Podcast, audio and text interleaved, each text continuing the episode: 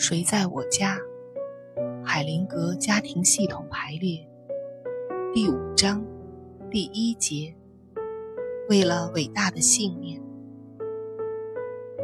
在一组参与者中，有一个身为人父的人，以前曾做过牧师，现在离开教会，组织了家庭，并结婚生子。在系统排列治疗中，他站在教会和家庭之间，非常痛苦。海灵格说：“观察这次系统排列，我们就能看到，对这个牧师来说，留在修道院中可能会轻松一些。这很常见，也是我提起这段故事的原因。”如果有一个人曾经信奉上帝，或者心中有了神灵，那么他离开教堂和宗教界之后的生活，通常要比留在宗教界受限得多。天主教的新教徒就更加明显，因为限制更大，只有在他们奔向巨大整体。也就是说，抛开一个较小的信仰，朝向更大的信仰的时候，才能成功的脱离教堂。有一种信仰，叫人们用一种特殊的方式归附神灵，在人们与周围的世界相处得很和谐时，神灵就会发怒和降罪。那么这种信仰。是有破坏性的，信念和怀疑，就像罪责、内疚和清白无辜一样，在心灵中相互依存。我们有一种信仰，叫人们用一种特殊的方式归附神灵，在人们与周围的世界相处得很和谐时。神灵就会发怒和降罪，那么这种信仰是有破坏性的。信念和怀疑，就像罪责、内疚和清白无辜一样，在心灵中相互依存。我们会在信念和怀疑之间摇摆不定，就像在罪责、内疚。和清白无辜之间不断的摇摆一样。如果某种宗教信念告诉我们世界充满着邪恶，要想信奉这种信念，就必须脱离现实的世界，小心翼翼地离开自己的主宰。为了他，必须抛开自己所看到的、所经历过的一切。必须转向另外一个，只是听别人说过的神。这个神曾在那些人面前显过灵，而自己对那个神的所知也就这么多，只是别人告诉自己而已，完全没有自己的感受。那么，对那个神的信仰。实际上成了对其他人报告的信仰。要想膜拜和信奉那个神，就必须放弃和忽略自己的感受和所见，必须相信其他人宣扬的神迹。这样，我们就把自己束缚住了。宗教是借助文化和家庭传统来传播的。人们信奉宗教，主要是因为自己的家庭信奉它。对很多人来说，放弃一种信仰，就意味着要放弃自己的家庭。这就让每个脱离他的人都会感到罪责内疚。无论穆斯林、天主教徒、犹太教徒、新教或佛教徒，都不例外。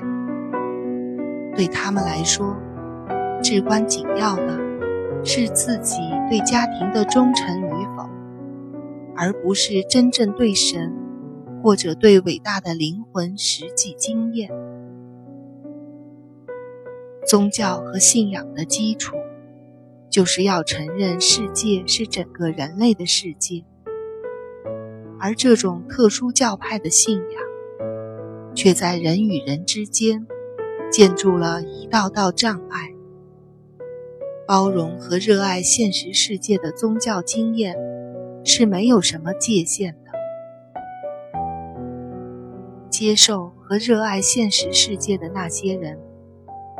不会把自己留在单一群体的范围里，他们会走出特殊群体的界限，拥抱整个现实世界。这种对世界的爱，这些充满爱意的人们演奏的乐章，超越了自己的群体，奔向世界伟大的整体。这是它的特性。和那些害怕、憎恨和分离的信念截然不同。这种爱会拥抱、紧握和珍爱这丰富多彩的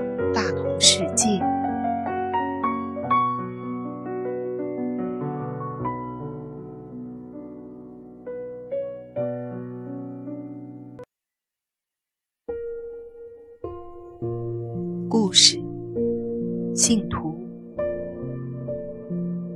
有个人在自己的国家、自己的文化和自己的家庭里出生长大。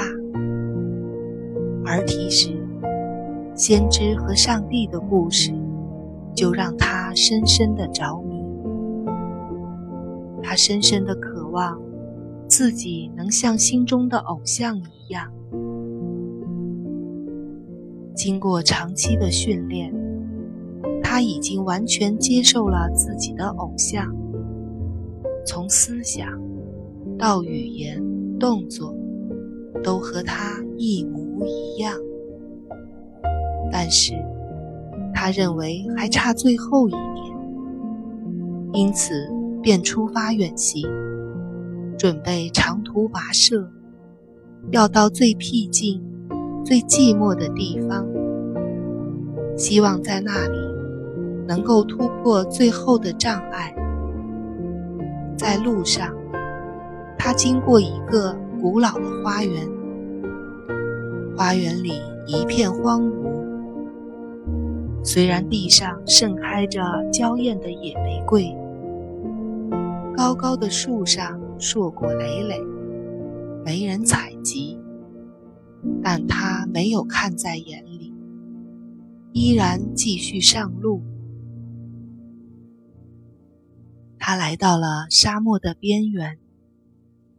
不久，他认识到自己正笼罩在莫名的空虚之中。不管走哪条路，都同样是空虚和寂寞。他感受到了。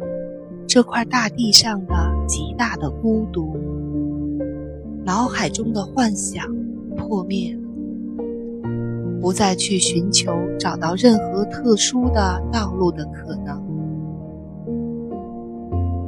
他漫无边际的到处游荡，早已不再信任自己的感官了。